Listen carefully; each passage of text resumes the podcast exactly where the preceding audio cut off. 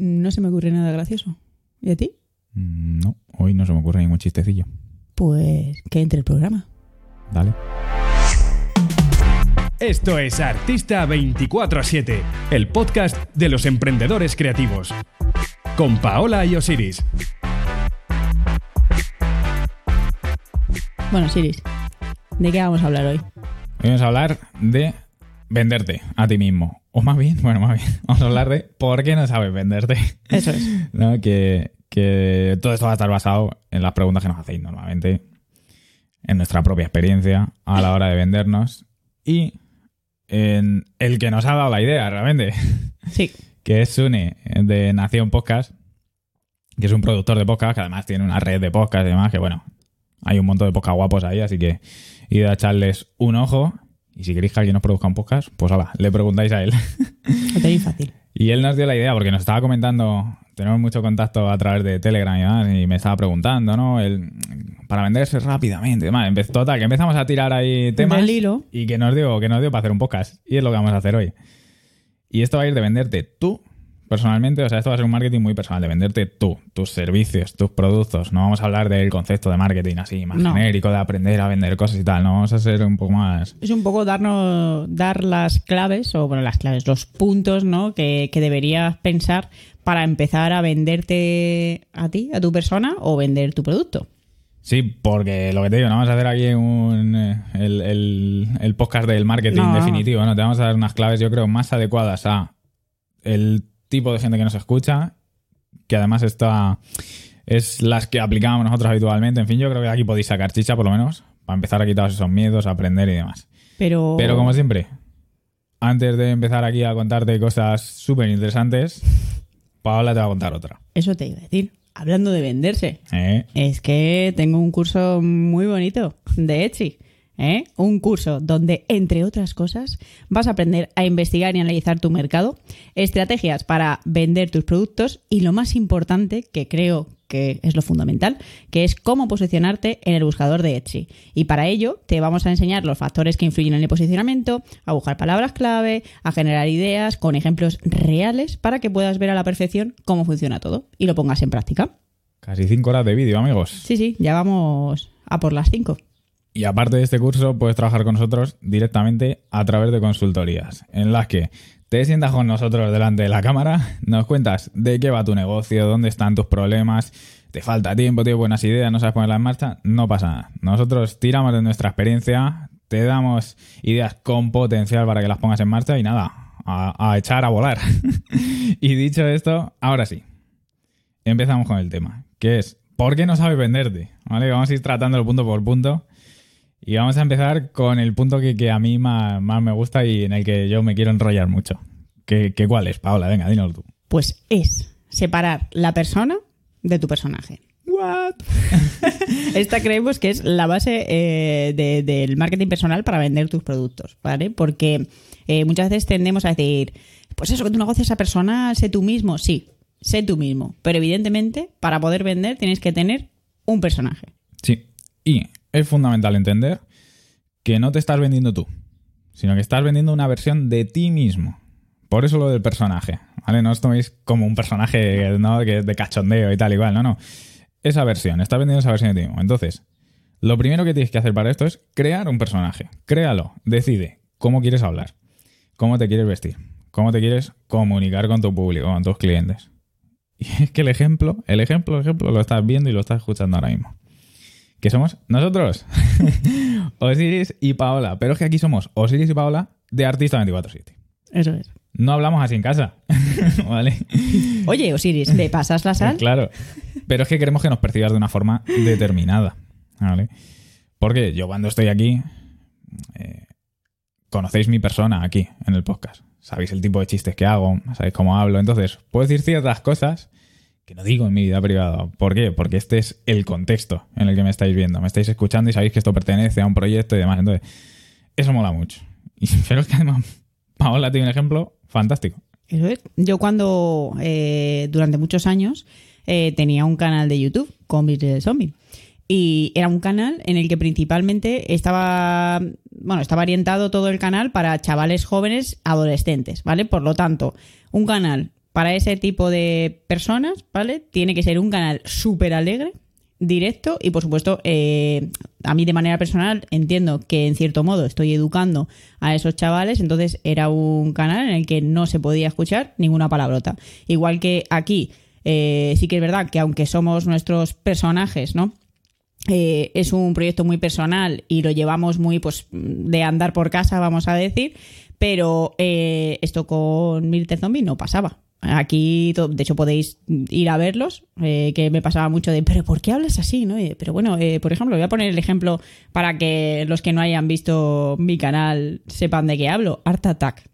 ¿Vosotros os creéis que si Jordi Cruz dijese, bueno, pues hoy vamos a hacer una manualidad con un rollo de papel que va a ser muy bonita. Eso no llama la atención. Tú quieres captar al cliente, tú quieres captar su atención y ese público, que es un público joven, necesita despertar y, verte y llamarte, o sea, y que le llame la atención. Entonces, una forma de llamar la atención es pues tener un tono muy particular y hablar de una manera muy particular, siempre muy alegre. Entonces, a ti, aunque te pueda parecer muy absurdo, realmente es una manera de atraer a gente. Esa energía que, llevas adelante, ser enérgico en un canal que está orientado a un público joven y demás, pues les hace eso, lo que me comentabas antes fuera de, de los micros, ¿no? Los chavales tienen la, misma atención que un jilguero, se despistan en tres minutos, entonces les tienes que dar energía cada dos por tres para que vuelvan a ti. Entonces tú creas ese personaje, Paola crea ese personaje, y cuando se enciende la cámara, no es Paola que está ahí, es Paola Millet del Zombie. Y habla así, y gesticula, y habla. Y entonces, eh, en ese contexto, habla así no habla así en casa. No, y de hecho soy mucho mejor y me desenvuelvo mucho mejor en ese personaje que aquí, que es donde soy un poco más medio humana, ¿no? Donde estás contando, claro, donde al final, por eso digo que es una, una cosa muy particular lo que nosotros hacemos, porque es un proyecto muy personal en el que contamos nuestras experiencias personales, aunque sea en el ámbito de trabajo. Evidentemente, decimos lo del personaje porque yo aquí no contamos nuestra vida privada, no entramos en cosas más privadas, te contamos solo la parte del emprendedor. Pero claro, no deja de ser un negocio muy personal, ¿no? que entra un poco en el terreno, pues eso, más privado. Pero con Zombie no.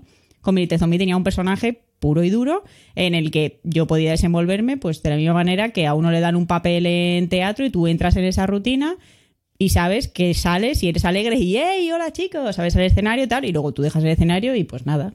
Eso es, y de hecho, a mí me hace gracia porque muchas veces me lo han dicho a través de mensaje privado en Instagram. Hace poco me lo dijo un chaval que me hizo mucha gracia. La pregunta era, pero tú hablas así, de verdad. ¿Vale? ¿Por qué?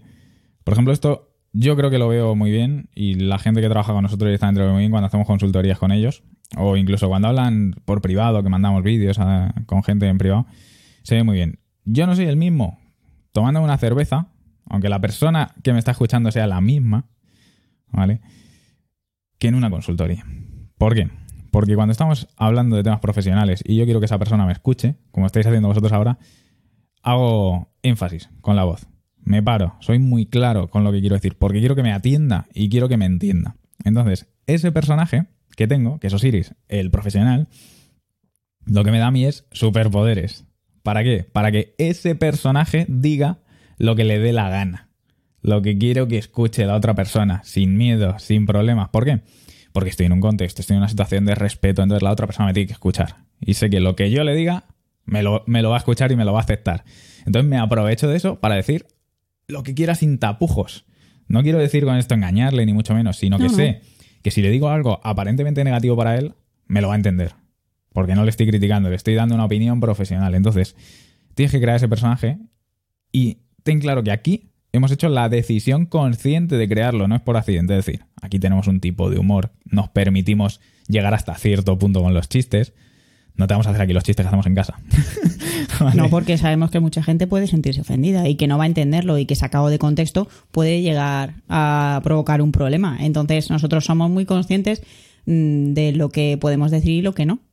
Y, quiero que comentes el síndrome de la bata blanca que me decías antes. Sí, porque esto pasa mucho. Cuando decimos lo del personaje, lo que realmente queremos decir es lo que dice Osiris, que tú lo que, lo que quieres es que la persona te perciba de, de, cierta manera, ¿vale? Entonces esto se ve muy bien, que yo evidentemente también tengo la experiencia de que es el síndrome de la bata blanca, se ve mucho en, en la sanidad. Tú ves a un médico por la calle vestido de persona normal y bueno, pues eh, es como un Pues colega, hola, buenas". ¿qué tal? ¿Y cómo estás? Ahora, le ves en el hospital vestido con la bata y te mete en la sala y automáticamente eso te impone un respeto y te condiciona de una manera que, vamos, que ya puede ser luego el tío más majo del mundo, pero automáticamente tú entras en el rol de este señor sabe de lo que está hablando, es médico y uh, hay que escucharle, ¿vale? Entonces, por eso, lo que estamos hablando es de, de condicionar un poco a la persona que te está escuchando y que te perciba como tú eh, quieres que te perciba. Creo que este ejemplo también se ve muy bien con los cómicos, que yo sigo a muchos cómicos y es una cosa que me mola mucho. Y cuando tú ves a un cómico actuar, sobre todo en el tema de stand-up, de mo- monólogos, que le solemos decir aquí, ¿no? Y le ves encima del escenario hablarte y te dice, yo qué sé, a David Broncano, que está muy, muy de moda, ¿no? Cuando tú ves a David Broncano contarte algo encima del escenario, se llama David Broncano. Tiene la cara de David Broncano. Pero no es David Broncano el que te lo está contando, es el personaje de David Broncano, el que está en el escenario. Y en ese contexto, él puede hacer los chistes que le dé la gana. ¿Vale? Porque tú se los vas a aceptar, porque estás ahí escuchando a divertirte. Y él, obviamente, va a basar esas historias en su vida, en sus anécdotas, pero las puedes tirar todo lo que quiera y tú, como estás en ese contexto, te va a entrar la anécdota igual, aunque parezca muy exagerada y probablemente la mitad de la anécdota pues esté sacada de, de quicio, ¿no? Entonces de eso es de lo que estamos hablando. Crea ese personaje, sé consciente. ¿Y cómo creas ese personaje? Pues con lo siguiente que te vamos a decir, que es potenciando tus fuertes, tus fortalezas. Exactamente. Y para eso ya hablamos de ello, lo de conocerse a uno mismo y demás. Y es que hay que explotar tus fuertes, ¿vale? O sea, si a ti que se te da bien. O sea, esto es, párate un poquito, cinco minutos en el sofá y dices, a ver, a mí qué se me da bien, o qué creo que se me da bien, o qué me dice la gente. La gente se queda boquiabierta cuando hablo, eh, a la gente le encantan mis textos, eh, soy el típico gracioso que mediante los chistes se lleva a la gente de calle, Mm, impongo, ¿vale? Tienes que que intentar pensar qué es lo que se te da bien o qué puedes explotar de lo que se te da bien para poder ponerlo en práctica en, en tu trabajo, ¿vale? En A la hora de vender. Y por supuesto algo muy importante, No intentes forzar lo que no eres. eso es. Sí, porque a veces eso, la gente tiende a, ah, es que he visto que este es muy gracioso y vende y vende el chiste. Entonces yo lo voy a intentar y, y eres más malo que un dolor. ¿Por qué? Porque no te sale. Por eso siempre decimos que un negocio personal es personal, que tienes un personaje, pero claro, tienes que ser tú. Es decir, tu personaje vamos a decir que es una versión edulcorada de ti mismo o llámalo como te dé la gana, pero evidentemente tienes que ser tú. No puedes ser algo que no eres, no, no puedes forzarlo porque eso a, a la larga se nota. Yo veo a uno que hace espectáculos en directo y digo, pues eso es la. Porque como estás en directo ahí eres espontáneo y luego lo haces y te comes un mojón. ¿Por qué? Porque no te sale a ti ser espontáneo, porque necesitas tener un guion claro y demás. Grábate, Claro. te pones a grabarte. Luego resulta que al contrario, te grabas y es muy cuadriculado todo y no te encajas. Haz espectáculos en directo y grábalos en directo sin guion. Es decir, no intentes forzar porque hayas visto a otro tío que lo hace y digas, ah, eso es lo que quiero hacer yo, porque tal. Y luego dices, uff, pues es que yo no era esto. Hay mil opciones. Claro. No tienes por qué ser otro gracioso más, otro tío serio más, otro tío moderno. Hey, tío, ahí super puchi, ¿no? No hace falta que seas lo que has visto en otros, ¿vale? Obviamente coge cositas de los demás y dice, vale, ¿qué haría bien yo para hacer esto de este estilo? Y de verdad, tomar cinco minutos, yo personalmente lo he hecho. Tengo por ahí además un papelote del año pasado o de hace un par de años. Me senté con un cuaderno y escribí, vale, ¿qué se me da bien? ¿Vale? Una de las cosas que escribí fue, tengo buena voz y cuando hablo la gente me escucha. ¿Cómo puedo aprovechar eso? Puedo hacer vídeos, puedo hacer podcasts puedo- y, oh, sorpresa, estamos haciendo vídeos y podcasts. ¿Vale? ¿Por qué? Porque se me da bien esto. Entonces, ¿para qué voy a hacer otra cosa? ¿no? Claro. Si con esto puedo vender y decir lo bien que funciona, lo, lo bueno que es este negocio, y te puedo vender mis productos, ¿no?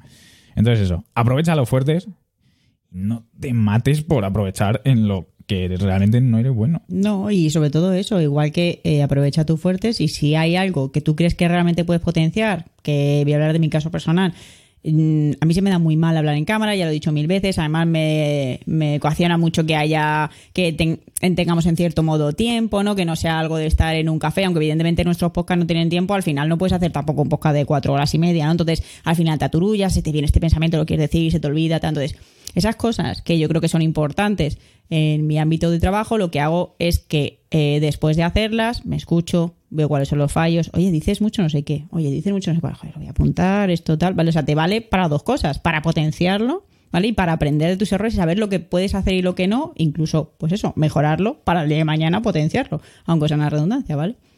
Y como yo creo que es- os recomiendo después de este, si no lo habéis escuchado, que escuchéis el podcast en el que hablamos de tanto el del bloqueo creativo Como el del como miedo. el del miedo mata la creatividad, porque todo va un poco al hilo de lo mismo, ¿vale? Es decir, es de eso que "Ay, es que esto lo hago muy mal y no me tal. De verdad, si busca soluciones, no busques problemas. Si eres fuerte en algo, aprovechalo. Si eres flojo en algo, no te hundas, busca cómo solucionarlo. No quiere decir que yo qué sé qué decirte, es que si no tienes retentiva y no memorizas bien, no te hundas y digas, tengo que trabajar para tener Claro. retentiva. No, haz lo que hace Paola, se lo escribe y lo lee. se Claro, acabó. ¿Y ¿Qué yo sé problema que, hay? Yo sé que soy muy mala porque me aturullo mucho cuando tengo que decir cosas, como que, pues lo acabo de decir, me pongo nerviosa. Me- son varios factores que se me van acumulando y hacen al final que parezca medio boba hablando. Entonces, ¿cómo solvento eso? Pues escribiéndote, eh, escribiéndome la mayoría de las cosas, incluso escribiéndomelas, a veces pasa que pues no las lees, pero bueno, que son cosas que van mejorando, pero es lo que dice Osiris, eh, no todo el mundo somos iguales, ni por supuesto a todo el mundo se nos tiene que dar bien todo, o sea, ni todo el mundo somos buenos en todo, ¿vale? Mm, Todos tenemos nuestras, nuestras, nuestros puntos fuertes y nuestros puntos débiles, entonces simplemente encuentra los que son fuertes para ti y, y hazlo. Y potencialos, Y en vez de hundirte en los que realmente eres regulero, ¿no? Y después de estos dos puntos Que yo creo que, son que yo creo que son básicos, básicos, básicos, ¿vale? Vamos a ir a puntos que nos preguntáis mucho, que es creer en tu producto, Hmm. ¿vale? Es que, wow, ay, no, mi producto... Es que si no crees en tu producto, te va a costar muchísimo hablar de él. Y lo más importante, te va a costar pedir dinero por él. Eso es. Tienes que estar realmente cómodo con lo que vendes. Tienes que estar cómodo con el precio.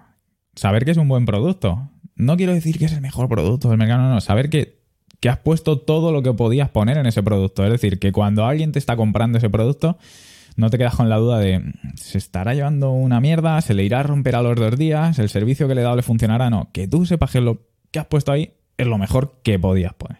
Eso es. Y te puede pasar eh, dos cosas, ¿vale? El tener vergüenza por, por mostrar algo, porque cada uno tiene la personalidad que tiene, y también existe la vergüenza del principiante, es una cosa, ¿vale? Pero luego hay otra cosa que es una vergüenza, que me gusta a mí decir, vergüenza patológica, que es un poco creerse inferior a los demás porque sí. Es decir, que automáticamente piensas que todo lo que haces es malo, no, esto es malo, y me estoy comparando con no sé quién, me estoy comparando con no sé cuál. No.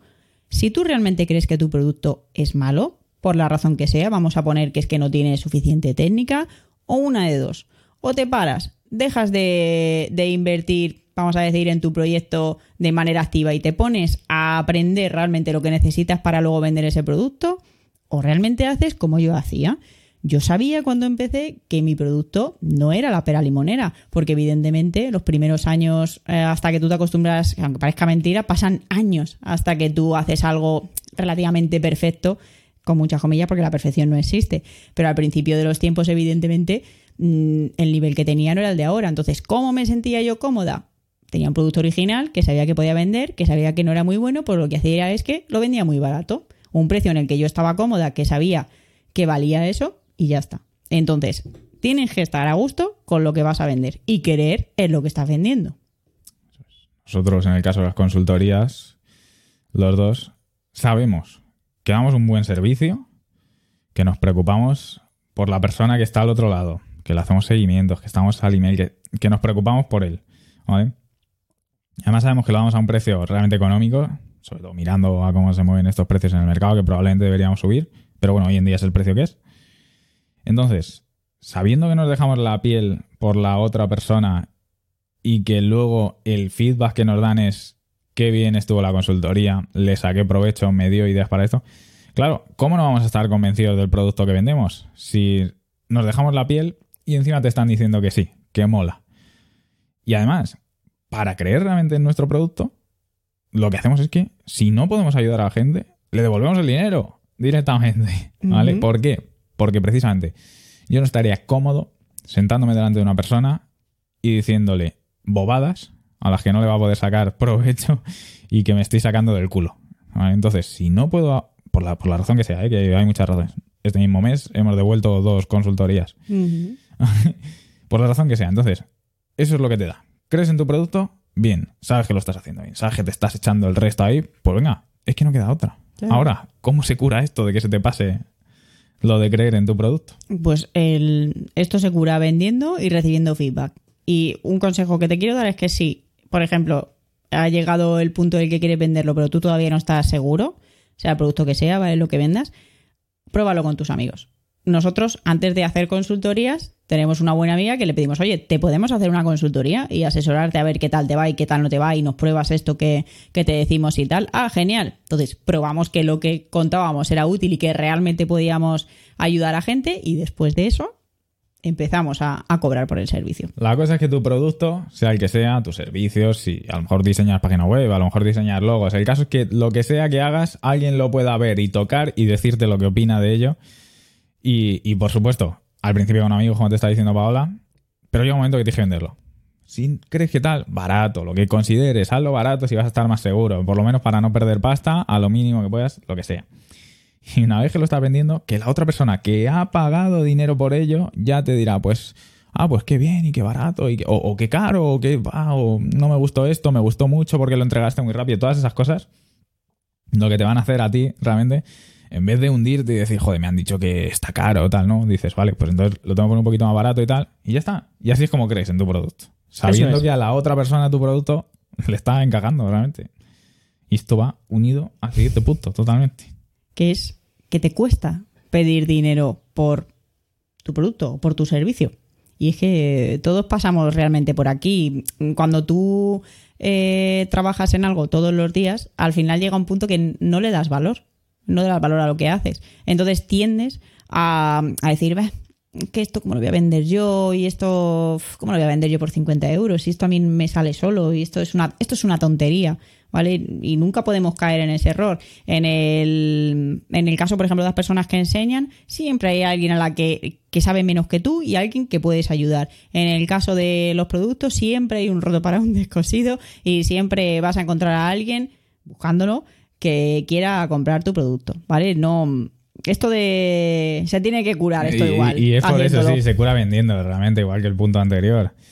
Y, y es precisamente por eso. Tú, esto se ve mucho igual con la gente que enseña o tal. Normalmente, que si estás acostumbrado, si eres el amigo informático, si estás acostumbrado a echar una mano a los amigos cuando se les rompe el ordenador, el móvil, o si estás acostumbrado cuando alguien tiene un familiar una necesidad y le diseñas algo rápido, ah, mira qué rápido lo hago. Entonces, a ti te da la impresión de que eso no, no tiene valor, porque te sale tan fácil, vamos a decir, entre comillas, que, que realmente dices, "Uy, ¿cómo le voy a pedir dinero a la gente por esto? Pero no. No. La realidad es que tú lo sabes y él no, y estás cobrando por un servicio, ni más ni menos. sea el que sea, aunque sea coser el bajo un pantalón que digas, oye, chorrada, es que da igual. ¿Tú Es esto se lo dices a un fontanero? ¿Vale? El fontanero sabe arreglar un grifo, pero cuando te viene a casa no le dices, oye, no me pensarás cobrar por cambiarme un grifo, ¿no? Que si tú lo haces todos los días. Ah, Pues no, sí, vale, pero es su trabajo y él sabe lo que está haciendo y ya está. Y el que va, y el que está ahí en la casa, no. Fin, pues esto igual. Si tú tienes un servicio y tú sabes que vas a aportar algo que de valor a la otra persona y que le va a ayudar, adelante. No, no tienes que tener vergüenza a pedir dinero. No, porque hay que aceptar que, que, que- que todos funcionamos así. Es que como Todos. necesitamos dinero para comer, pues oye, cobra por tus servicios. Es que no tiene más misterio. Claro, lo que pasa es que siempre pasa que como mm, se une también al tema artístico, que parece que, bueno, que como no tiene, ¿no? Que nos han enseñado a que Como no tiene valor, ¿no? Es el cosa- arte, ¿no? Que se hace por amor al arte, ¿sabes? Y como decía Miguel Basurto, nunca he trabajado por amor al arte, pero sí por amor al dinero. Hay que entender que los artistas nos gusta comer, ¿sabes? Que somos personas normales. Entonces, una cosa es que puedas hacer eh, cuadros o lo que te dé la gana con pasión, que existe, pero vamos, que puede vivir de manera colateral, ¿sabes? El ganar dinero, que es que necesitamos comer. Así que nada, a pedir pasta. A pedir dinero, claro que sí.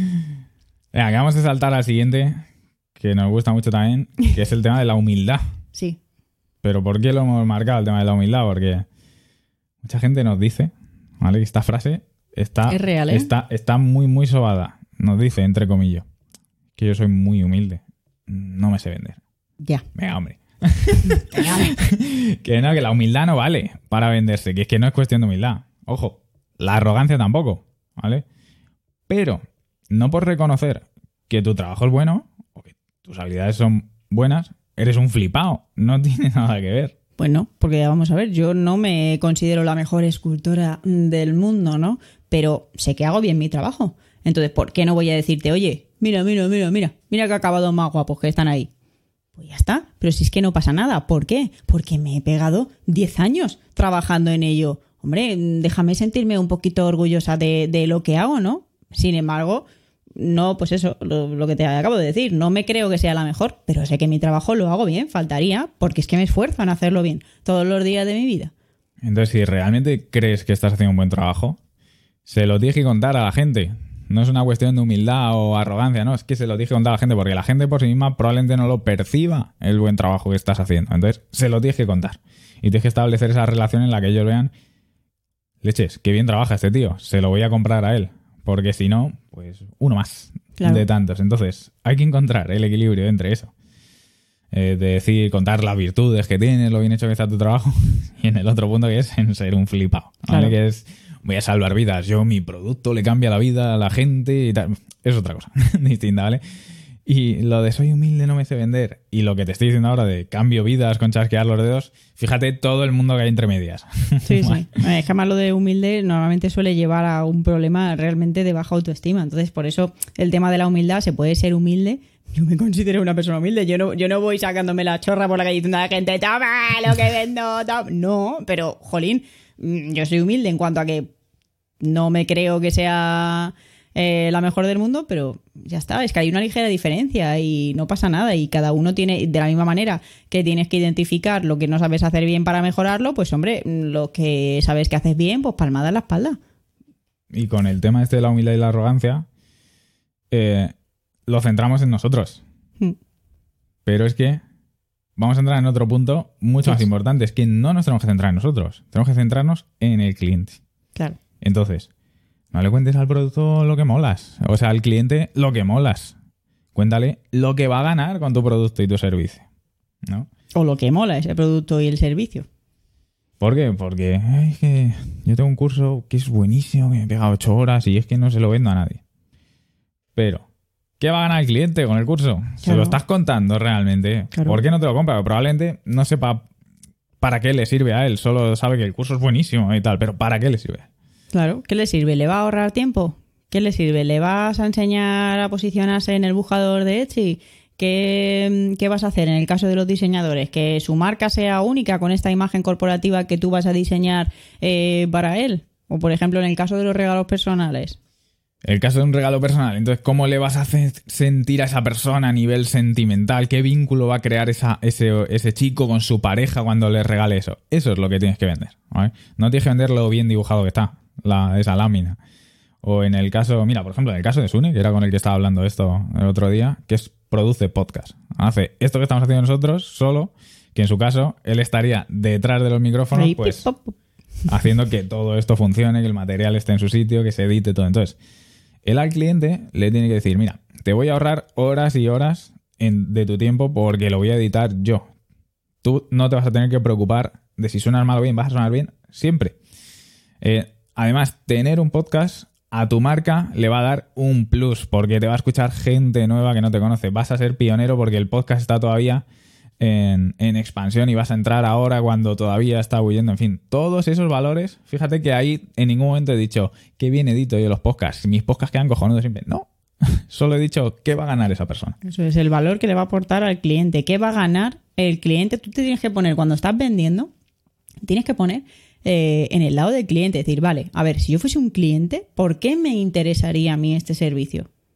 Y te vuelvo a decir, como ha dicho sí, me va a ahorrar tiempo, me va a me va a ahorrar dolores de cabeza porque es que mira, yo no sé, yo no sé poner un cable aquí y otro allá, yo no sé dónde van las cosas. Por ejemplo, en mi caso, tengo la suerte que Osiris se ocupa de ello, pero si, yo no tengo ni idea, pues necesitaría una persona como Sune, ¿vale? Entonces te tienes que poner precisamente en ese lugar, en, en la de personas como yo, en decir, pues es que yo no tengo ni idea de tecnología, ¿cómo haría yo esto? Pues esa persona te va a salvar el culo en esta situación y va a hacer que tú puedas hacer ese contenido, que lo hagas tranquilamente y él se va a encargar de todo lo que está por detrás. Pues eso es lo que le necesita vender al cliente. El cliente tiene que saber qué vas a hacer.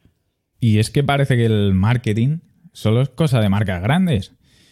Y yo creo que podemos aprender mucho de las marcas grandes para aplicarlo a nuestro nivel. ¿vale? Da igual que vendas prints, da igual que vendas parches, el sistema es siempre el mismo. Si el cliente conecta con tu producto de alguna forma, es tu producto, ¿vale? ¿Por qué? Ejemplo, que se me viene a la cabeza. Todos los coches son iguales. todos los coches te llevan y te traen, todos los coches tienen cuatro ruedas. Entonces, ¿por qué te compras uno en vez de otro? ¿Por qué te compras el, ¿Por qué una persona se compra el de 100.000 euros en vez del de 20.000? ¿Qué le hace decidir eso? ¿Porque el de 100.000 euros es un coche muchísimo mejor? No, porque la marca le hace sentir de determinada forma, porque le, le promete un estilo de vida, porque le da un estatus. Eso es lo que le aporta, eso es intangible, eso no vale dinero, eso es intangible, eso es la persona no, conecta de esa forma. ¿Por qué te compras una televisión u otra si son todas rectangulares con un botón? porque Samsung te hace sentir de una forma, Sony te hace sentir de otra, en fin. Conectan contigo de una forma u otra o conectan donde estás tú. Es decir, tú que estás en Instagram, te anuncian en Instagram. Tú que estás en la tele, te anuncian en la tele porque tienes un perfil de edad. Entonces, todas esas cosas tienes que conectar con el cliente de alguna forma. Diciéndole al cliente cómo se tiene que sentir al ver tu producto, no esperar que él lo sienta de forma natural. Y todo el tema este de centrarse en el cliente, si habéis alguna vez estudiado marketing y demás, es un tema muy, muy manido y muy sobado, pero que damos por hecho. Y que yo creo que precisamente por estar tan manido y decir hay que centrarse en el cliente, todo el mundo se lo pasa por el culo y nadie lo hace. Y eso es lo más importante, céntrate en el cliente, que es el que paga, que lo que hagas tú es lo de menos, es el cliente. Lo que Tú, importa. cuando, sobre todo en el caso de los servicios, eh, que te quede claro que tú no eres fulano el experto en Etsy. No. Eres fulano el solucionador de problemas. Y eso es lo que tienes que hacer con la gente. Tienes que solucionarle sus problemas. Y ya está. O sea, Sea cual sea. Sea cual sea. Por eso es súper importante pararse y decir, eh, y ponerse en la postura del cliente y decir, a ver, yo como cliente, ¿qué, qué necesito? Mira, esto, de hecho, lo estoy haciendo in situ para hacer los cursos que, que estoy desarrollando con Military Zombie. A mí hay cosas que me parecen súper obvias, pero otras personas no las saben. ¿Vale? Cosas tan simples como qué hilo usar con determinadas telas, ¿no? Cosas que yo las tengo muy arraigadas ya porque las he aprendido de muy joven, pero que realmente otra persona no tiene por qué saber. Entonces yo me tengo que sentar y decir, si una persona va a aprender a coser desde cero, ¿qué necesita saber? Pues cuáles son las agujas que debe usar, cuáles son los hilos que debe usar, cuáles son las telas mejores para poder empezar. Pues esas cosas son las que tú tienes que hacer para vender el servicio que tú hagas. Sentarte y pensar qué necesita el cliente y qué le puedes ofrecer tú y cómo le puedes solucionar tú los problemas. Así es, en resumen, el cliente, leche, es el cliente. que no es lo que molas tú, es lo que mola el cliente. Y vamos a pasar al siguiente punto. Nos olvidamos ahora un poquito del cliente, aunque también va a entrar por aquí, yo creo. Sí. Y es la creencia que nos dicen mucho. En los directos sale, en los mensajes privados sale, rato. en los comentarios en Instagram sale que es. Es que soy muy pesado. Hago publicidad y soy muy pesado. Y es la creencia, sobre todo habitual en las redes sociales, que tiene la gente como nosotros, ¿no? Como los que nos estáis escuchando, quiero decir, que vendéis cosas artísticas, de que si eres muy pesado vendiendo y dices todo el rato, eh, que vendo estos productos, que los seguidores van a huir de un día para otro. Sí. Y hombre, yo diría que eso no es así. No, no es así. El- date cuenta que la persona que te sigue en las redes sociales te sigue porque quiere seguirte. Es decir, nadie le ha puesto una pistola y ha dicho, sigue a este señor, desgraciado. No, la gente te sigue porque le gusta tu contenido. Y es que te voy a contar un secreto. Si te dejan de seguir porque le ha dejado de gustar tu contenido, pues que se vayan. Pues no era tu público objetivo y ya está. Y pasa mucho esto en las redes sociales y como la gente no sabe mirar estadísticas y, y demás, también va muy arraigado con el tema de los me gustas en las fotos. Has publicado eh, una foto a las 8 de la mañana que tiene un contenido similar al de las 3 de la tarde y como el de las 3 de la tarde ha tenido 100 me gustan menos, oh Dios mío, es que soy un pesado, es que a la gente no le gusta. No. Lo primero, por ejemplo, hay una cosa que es el factor sorpresa. Eso es lo primero. Cuando una persona ve un contenido que la acaba de ver mm, y es novedoso, boom, tiene un boom que eso es así. Eso por una parte. Y luego por otra parte es que la gente que lo ve a las 8 de la mañana... Hay tantas cosas que dependen. Tú, el, de las 8 de la mañana no será el mismo de las 3. El, de las 3 tú no sabes si realmente tu cuenta va a tener menos actividad. En fin. Que, y hay otra gente incluso que no se enterará. Para que veas cómo son las cosas. Que me pasa mil veces. Joder, llevo un mes diciendo que la próxima actualización de la tienda es el día mm, no sé qué de tal. Y llega gente y dice, joder, pues es que no me he enterado. Y tú estás ahí publicándolo a muerte, ¿sabes? A saco. Y viene la creencia esta de un punto más profundo aún, que lo has apuntado muy en el tema de las estadísticas y demás, y es el hacer en función de sentimientos y lo que tú supones, en vez de hacer en función de acción-resultado. Sé pesado. Lo que tú creas que es ser pesado, sélo. Publica que vendes esto, que vendes lo otro, todos los días.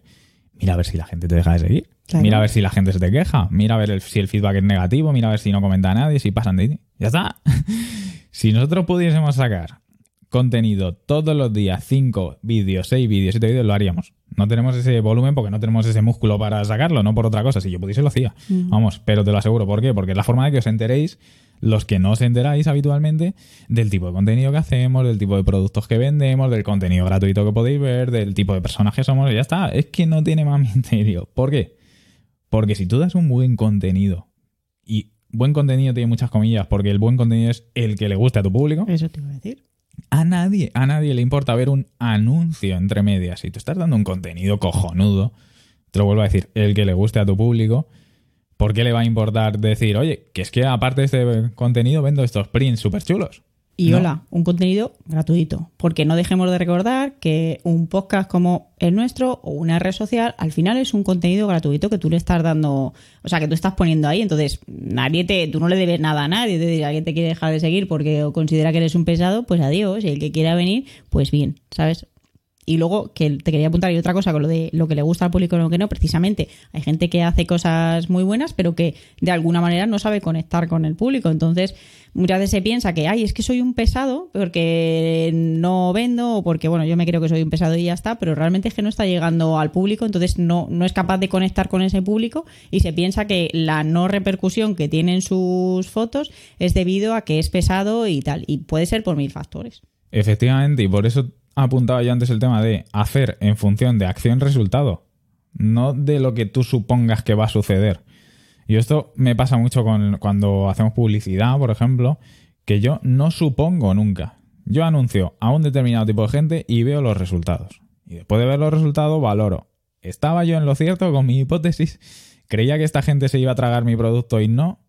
Ya está, no tiene más. Pero yo no digo, uff, no le voy a anunciar a esta gente porque seguro que no vendo. Pues yo qué sé, hasta que no lo hacen no lo saben. Entonces, no eres pesado hasta que no te lo digan. ¿Vale? O hasta que no notes resultados. Por eso, por no parar de publicar y demás y tal. Pero claro, depende de tantos factores que lo de ser pesado es casi Es mínimo. muy relativo. Y con el tema de ser pesado, de verdad. Si en realidad, por ejemplo, nosotros hacemos promoción dentro de este podcast de nuestros propios productos. A los que nos estáis escuchando, ¿os molesta que hagamos promoción de los productos? Porque es que tenemos que comer. Entonces, Claro. si no te contamos que tenemos productos, ¿cómo te vas a enterar? Por lo tanto, si te molesta un pequeño anuncio dentro de un contenido gratuito de 20 minutos y tal, pues oye, pásalo para adelante o no, o no nos escuches y anda que no habrá podcast para escuchar. Y ya está. ¿no? Y otra cosa del tema de ser pesado que yo quiero que la apuntes es lo que decías de las canciones. Ah, sí, claro, esto de... Porque hay gente que te dice, joder, es que eso, que soy pesado, ¿qué tal? Y dices, mira, ¿cómo es posible que a ti te gusta, la- eh, bueno, que a ti te guste ese verano la última canción de Enrique Iglesias si no te gusta Enrique Iglesias, ¿no? Y la vas, por- y la vas cantando ahí por la calle, na, na, lo que sea, ¿no? Que esté de moda ese verano. ¿Cómo consiguen eso? Estando en todos los lados. Esa canción que quieren, eso es marketing puro y duro, es pagar para aparecer en todos los medios. Entonces, ¿qué provoca eso? Que esté en anuncios, que esté en todas las radios, a todas horas. Y la consecuencia es que te conoce un montón de gente. Muchos pensarán que eres un pesado, probablemente, pero el beneficio que te va a traer eso es muchísimo mayor que la gente que piense que eres un pesado. ¿Vale? Entonces, Sí, porque la gente que piensa que eres un pesado tampoco va a hacer nada al respecto. no. Entonces, O el- sea, decir es un pesado, fin. Y, y por eso digo, va a tener mucho más beneficios porque si automáticamente te van a conocer un millón de personas, es muy probable que como mínimo vayan a ir a ver quién eres y qué haces y que se vayan a enganchar a tu música, a tu podcast, a tu contenido, lo que sea. por lo tanto, si tienes miedo y crees que la gente no te está haciendo caso por ser pesado, probablemente sea por otra cosa. ¿Vale? Así que olvídate de ser pesado de leches. Venga, publica. Y hombre, que la gente se entere cuando vendes las cosas. Si es que es lo que hay. Y vamos a saltar al siguiente punto, que también es muy, muy importante, que es que para vender algo no hace falta ser el mejor. Fíjate tú, qué sorpresa. No, no hace falta ser el mejor. ¿Vale? Y ni, ni el más original, ni el más revolucionario, ni nada de nada, ¿vale? Más tonto fue el que asó la manteca y ahí le tienes. Y ahí le tienes. Entonces- Y es que a mucha gente le da vergüenza venderse por eso, porque se creen que no son el mejor. Claro, sí, aparte de que no son el mejor, pues eso, ¿no? Es que como yo hago láminas, ¿no? Así como que esto nos ha pasado y es real. No es que yo Se hago láminas. ellos y, valor, ¿eh? y claro, hay otras personas que te ven. ya, sí, tú, el de al lado, todo el mundo hace la mira, no pasa nada, ¿sabes? Po- Podemos convivir todos en el mismo mundo y vender, que el mundo es muy grande, amigos. Entonces, pues eso, simplemente cuando vendes un producto tienes que encontrar al público que, Que compre ese ese producto. producto, eso es.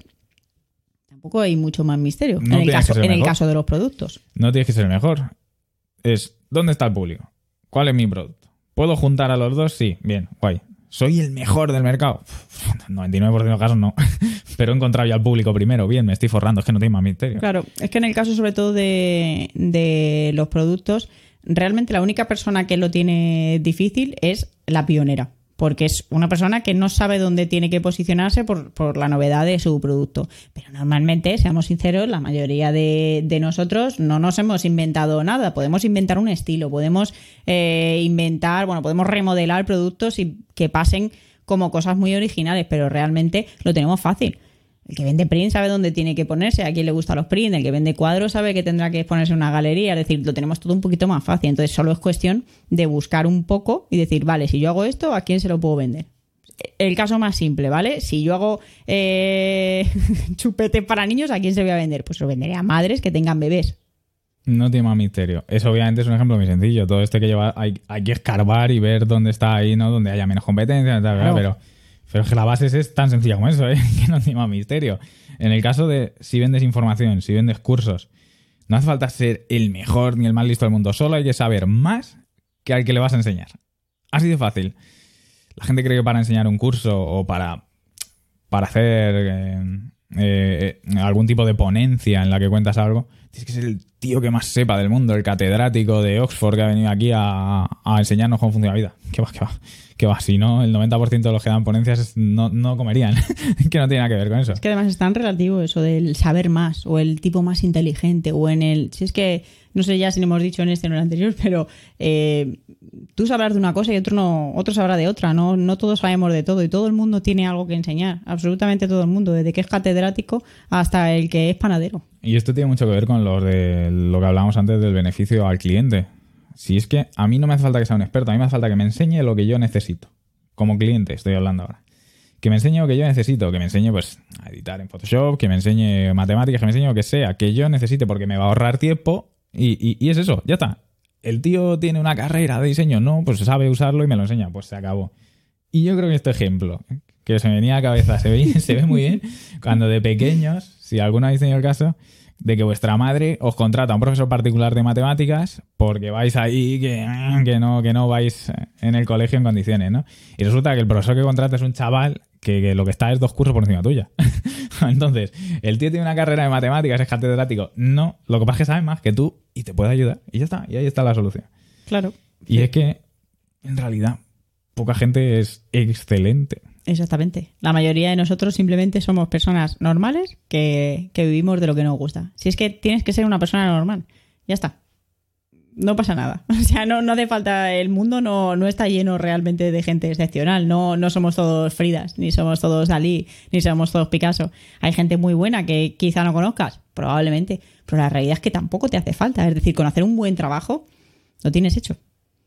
Por lo tanto, ser la persona más normal del mundo y desconocida y ser, pues eso, lo de siempre, es estar ahí Marichochi en Murcia con su negocio de telas vendiendo a Wisconsin y que no la conocen nada más que los que le compran en Wisconsin. Sí que, sí que da igual, sí que no hace falta que sea el mejor, solo hace falta encontrar al público que te quiere comprar. Por Claro. tanto, quítate de vergüenza por no ser el mejor y vende, que es lo importante. Y luego ya, ya verás lo que sucede. Sí, porque amigos, ser el mejor lleva toda una vida. Así que, como te además hay centres que primero en. Sí, sí, tienes que ser activo y tienes que eh, tener mucha determinación. Entonces, como ser el mejor, eso lleva una vida, tú hazlo y mejora sobre la marcha y, y ya está. Porque como esperes a. Nunca vas a ser el mejor. Por eso digo lo de que ser el mejor lleva toda una vida. Siempre hay cosas que tienes que aprender, siempre hay cosas que tienes que mejorar. Entonces, como te sientes solo a ver los fallos que tienes, no vas a vender nunca. Mal vamos. Y yo creo que hasta aquí, con estos puntos, estáis a tope, ¿vale? Yo creo que, que os hemos dado suficiente como para que empecéis a analizar eh, realmente el por qué no estáis vendiendo y demás. Y antes de irnos, lo que sí que os quiero es recomendar un libro. Pero de hecho, voy a recomendar dos. Fíjate, que el otro no lo tenía apuntado, pero me ha venido según estábamos hablando. El primero que os quiero recomendar, porque es muy finito y, y se lee súper fácil, es las 20... ve- uh, ahora no me voy a acordar el número. Uh, como esto no se edita, que esto es como si fuese un directo, aquí se queda. Creo que es Las 25 leyes inmutables del marketing. Un libro bastante... Es, es antiguo, ¿eh? pero bueno, no más antiguo que el que siguiente que voy a contar. Es antiguo, pero en el título dices que son inmutables. Y son muy sencillitos. Es un libro, yo creo que no, llega ni a 100 páginas, es muy poquito. finito. Y tiene como varios puntos que se leen muy fácil y demás. Y aunque es antiguo, se entiende muy bien, pues eso, los puntos, la forma de venderse, el por qué se venden unas empresas y otras no y demás. Y está muy chulo. Y luego el otro que sí que os quiero recomendar mucho, porque a mí me marcó y me gustó mucho, es Cómo ganar amigos e influir sobre las personas. Un clásico con el título más de teletienda que se puede tener. Pero es un clásico este. A nada que sigáis a dos o tres personas que estén en el mundo así de emprender, de montar negocios, ha leído este seguro, fijo. Vamos a ser del año la polca. Es de año polka, sí. El libro es, es- es más, es más viejo que el fuego. Se publicó en 1936. Ojo, ahí en nada. Por un tipo que se llama Dale Carnegie, que es que la leche ha escrito más libros, pero vamos, yo os recomiendo este. La cosa es que el libro, a- aunque se escribió hace casi 100 años, fíjate lo que estamos diciendo, sigue vigente hoy en día. ¿De qué va? Va sobre cómo interactuar con las personas, cómo empatizar con ellas, cómo ser amable, cómo escuchar, cómo hacer que te, que, que te perciban a ti como una persona sociable, que te perciban como una persona que escucha. Que todo esto ya digo, que parece un poco así de ajibiri jibiri. Claro, casi cuando- tel- parece que parece un poco de teletienda, lo digo de verdad. Y, el nombre echa a mucha gente para atrás por, por el tema de que es que parece eso. Como cuando cuentas un chiste. Es casi contado pierde. Pero de verdad, lo recomiendo porque es muy fácil de leer. Lo han reeditado mil y una veces. Las últimas reediciones, como es muy antiguo, actualizan algunas cositas, algunos términos para que se entienda mejor con el lenguaje actual. Y de verdad, hay que leérselo. Os lo vamos a dejar los dos libros en las notas del podcast para que les echéis un ojo. En YouTube igual, en la descripción. Y tenéis que verlo, de verdad. Si os interesa el rollo este de vender y ahondar más, leed ese por lo menos. Pero sigues. Dígame. En resumen. Vamos a resumir esto. sí. En resumen, que te gustan de mucho los resúmenes. A mí me gusta mucho resumir. Sí, serán muy de esquemas. Yo soy muy de hojas de cálculo, de resumir, de esquemas. Entonces, en resumen para este podcast. Sí, Para aprender a venderte, tienes que venderte. no hay más. Se aprende haciendo y viendo la respuesta. No tiene más. Por eso decimos lo del feedback, ¿vale? O sea, haz y a ver qué pasa. Cuando tú estás intentando convencer a alguien de algo, te escucha, pasa de ti. Cuando vendes algo, te dan un feedback negativo, "Ay, la calidad, te compran, no te compran, te Repiten. repiten, te dicen que es caro, te dicen que es barato. Si no recibes todo ese feedback, si no lanzas tu producto al público, no puedes saber si lo estás haciendo bien o mal. Entonces, todo consiste, todo lo que te hemos dicho en probar, recibir feedback, volver a probar, recibir feedback y entrar en el bucle de ese, de analizar, analizar, probar, analizar, probar, analizar, probar. analizar, probar. Que es muy divertido. Muy divertido, pero así es como salen las grandes cosas. De iterar, de decir, vale, empiezo flojo, vale, gano un punto, subo de nivel, como el diablo, no tiene más, ¿vale? Mato a 10 esqueletos, subo de nivel, vale, ahora ya sé cómo matar esqueletos, me voy a matar al bicho gordo, mato al bicho gordo, subo de nivel, venga, tengo nivel 20, soy la leche. Pues esto es igual, ¿vale? Vendo tres productos, bien, ya sé cómo vender estos tres productos, subo de nivel, ahora voy a intentar convencer a alguien de que compre mi servicio, bien, lo he conseguido una vez, puedo dos, puedo tres, no tiene más, te quitas la tirita, lo haces y a tomar por saco. Y ya está. Y no hay más. Yo me voy a ir. No vamos a despedir por eso. Yo también, yo también me voy a ir. Qué casualidad. Ah, qué casualidad, ¿no? Qué casualidad. Antes de irnos, sí que te lo tenemos que decir, comparte esto, por favor. Tus redes sociales. Que llega a todas partes. Por el WhatsApp. Yo que sé, te haces un, un grupo de estos de, de notificaciones. Mandas un mensaje de difusión de eso, como si fuese viral. Eso ¿sabes? es. Y dice, mira lo que dice esta gente, está Ya, loca. a lo mejor ahí dentro está tu primo, que, que es ganadero, que no importa nada, Nada. esto, pero echa al rato. Echa el rato a la Que se entretenga. Sí, porque ¿no? es que estar ahí en el campo perdido con las vacas es jodido también. Nada, que se entretenga, un transistorcillo. Bueno, al móvil, el móvil es muy apañado hoy. Se puede poner el podcast en el móvil. Y por supuesto, dadnos feedback, que os lo estamos diciendo, que aquí lo que importáis sois vosotros, lo que nos digáis vosotros. Este podcast es un truño, este podcast mola, dejadnos en los comentarios qué habéis sacado de esto, qué es lo que se os da peor a vender, en qué sois buenos, tenéis ese personaje que os estamos diciendo. Venga, dadnos feedback, que nos mola siempre estar ahí con vosotros y contar chorradas. Y nada, que Dicho esto, nos vemos el próximo. Venga, hasta luego, muy buenas. Adiós.